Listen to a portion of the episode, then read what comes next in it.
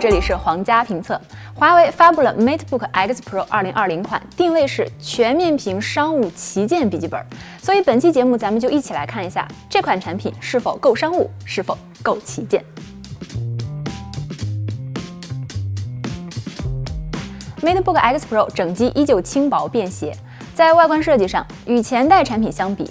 一样的金属化一体机身，一样的十三点九英寸高屏占比显示屏，一样的指纹识别电源二合一，一样的拍鼻孔的隐藏式摄像头，一样的接口，两个 Type C，一个电源口，一个 USB 接口。哎，等等，不是新品吗？新在哪儿了呢？新增了翡冷翠的配色。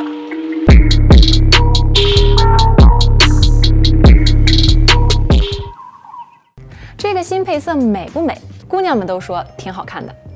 但是这两个万年贴纸我是真的有点接受不了，所以我拿到第一时间就把它给撕了。撕完发现一碰传不能用了，这个贴纸是 NFC 贴纸，所以大家不要乱撕。拿掉了屏幕上的摄像头，将边框做窄，这块十三点九英寸的屏幕比其他同机身尺寸的笔记本拥有更大的显示面积。在屏幕素质方面，我们用红蜘蛛校色仪进行屏幕色准和色域测试，数据如下：色域可以达到百分之九十九的 sRGB，百分之七十三的 Adobe RGB，以及百分之七十三的广色域，PPI 亮度在六百左右。从数据上来看，色域表现不错，它的亮度值符合常规。同时，这也是一块可触摸的屏幕。Windows 十系统现在对于触摸屏幕的优化已经越来越好了，不用鼠标和触控板也可以完成很多工作，比如打开和关闭软件。调整桌面位置、放大、缩小、移动文字光标、三指下滑截图，截完之后还能识别图内文字。当我的手指在屏幕上辗转跳跃的时候，我不禁想起了另外一款可能永远不会发货的屏幕。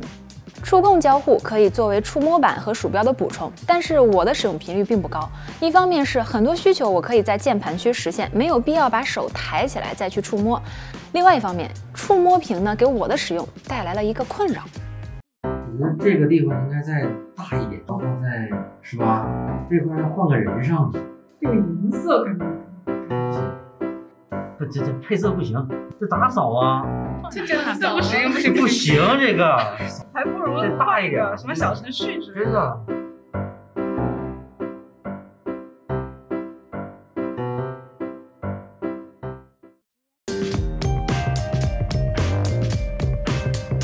在交互上，MateBook X Pro 2020主打的卖点是多屏协同和一碰传。在我的日常办公环境中呢，有很高频的移动场景以及跨设备传输的需求，我也很好奇它能否满足我的需求呢？一碰传可以双向传输图片、视频和文档，互传文件大小不受限制，并且支持批量拖拽互传。在传输速度上，我们来对比一下苹果系统的 AirDrop。传输一样的内容下，一个图片一个文档，二者都是秒传。但是当我们传输二十张图片、四十张图片、五百兆的视频、一个 G 的视频时，二者的差距还是很明显的。而在跨设备传输的操作步骤上，我们来对比一下比较常用的 QQ 和微信传输。如果我现在想把手机里的图片传输到电脑端，插入我的文档或者 PPT 中，通过微信或者 QQ 的路径是打开文件传输助手，点击选中图片发送。在电脑微信里找到文件传输助手，拖拽到桌面上。如果通过一碰传的路径是选中照片贴到笔记本上发送。如果我是通过多屏协同模式下，这个需求的解决路径更快，选中这张照片直接拖拽到我的文档里。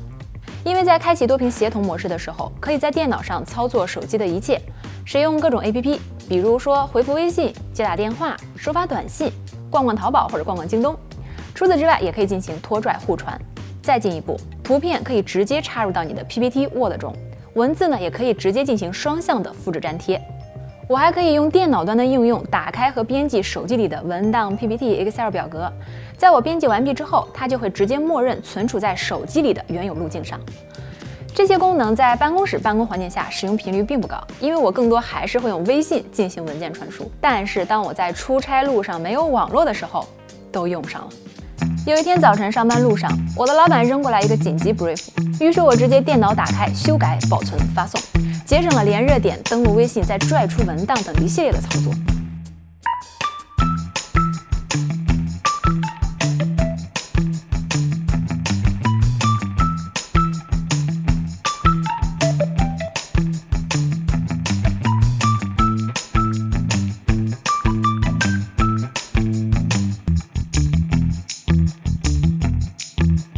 此外我也发现了几个非常实用的功能。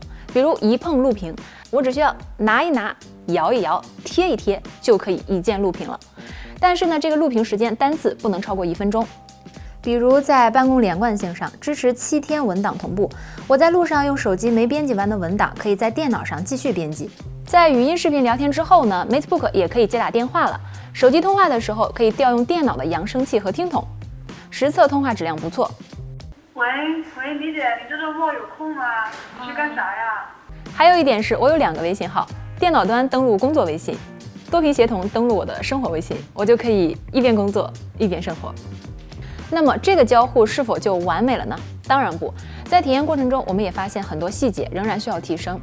第一，多屏协同下，手机距离电脑的理论距离是七十米，实际测试时在三十米左右会出现偶尔操作卡顿的现象，五十米以后呢，稳定性会变差，偶尔会出现无法操作的现象。第二，手机里的照片可以直接拖拽到 Word PPT 中，但是还没有办法拖拽到 Excel 表格中。在视频会议的时候，这隐藏式摄像头的视角把我明明很瘦的脸拍得那么胖，为了形象，我得把它举高、举高再举高。第四，虽然通过手机管家已经可以同步文档、照片等等，但是目前只支持存储七天文档，并且还是没有办法自动同步备忘录。接打电话呢，也只限于多屏协同模式下才可以使用。这些跟苹果系统的登录账号就可以同步相比，它还不够完善。第五是多屏协同只限于华为手机，并且呢部分功能要求手机支持 EMUI 十点一、麒麟九八零及以上芯片，换了其他品牌手机就不能用了。虽然我能理解它是为了自家系统的完整性，但是要做行业引领者，应该更开放一些，容纳更多的安卓手机，也让我们用户更方便一些。最后我们来看一下硬件层面。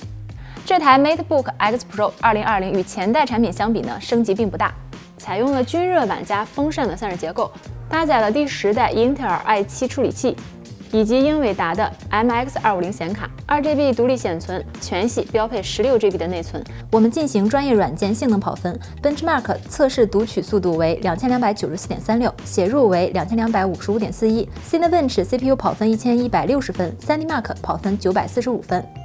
在实际使用测试上，续航是我最关心的一点。这一周的体验下来，早上基本八点左右出门，开启电脑，然后使用微信、Word 等办公软件，那频繁进行多屏协同的操作。到下午三点左右会进入到低电量模式。在充电速度测试上，完全耗没电的情况下，我们以十分钟为单位记录充电时间。充电曲线如图所示：十分钟充电百分之十二，二十分钟充电百分之二十五，三十分钟充电百分之三十七，四十分钟充电百分之四十九，五十分钟百分之六十二，六十分钟百分之七十三，七十分钟百分之八十四。充满电整个需要一百二十五分钟。这个续航水平可以满足我六到七个小时左右的轻办公需求。那如果我是要外出一整天，还是得带上充电器更有安全感。也希望他们能够在续航上继续提升。不过值得夸奖的是，华为 MateBook X Pro 配备的是六十五瓦的适配器，可以给我的华为 P40 Pro 手机充电。那要这样，我出差只用带一个充电器就够了。影音效果也是大家比较关注的点，我们播放一段影片和音乐，大家一起来对比一下华为 MateBook X Pro 和 MacBook 的区别。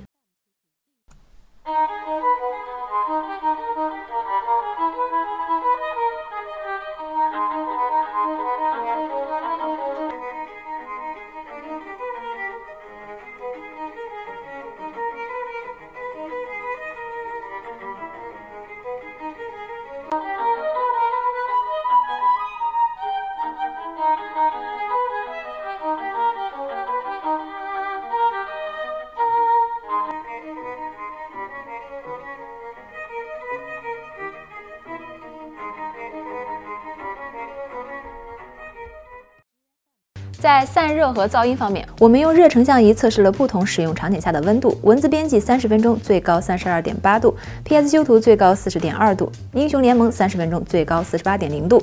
在硬件条件上呢，华为 MateBook X Pro 的性能可以满足轻办公软件，但是它不能满足中度视频剪辑和游戏场景等需求。毕竟主打办公的轻薄本与游戏型轻薄本、全能型轻薄本还是会有差距的。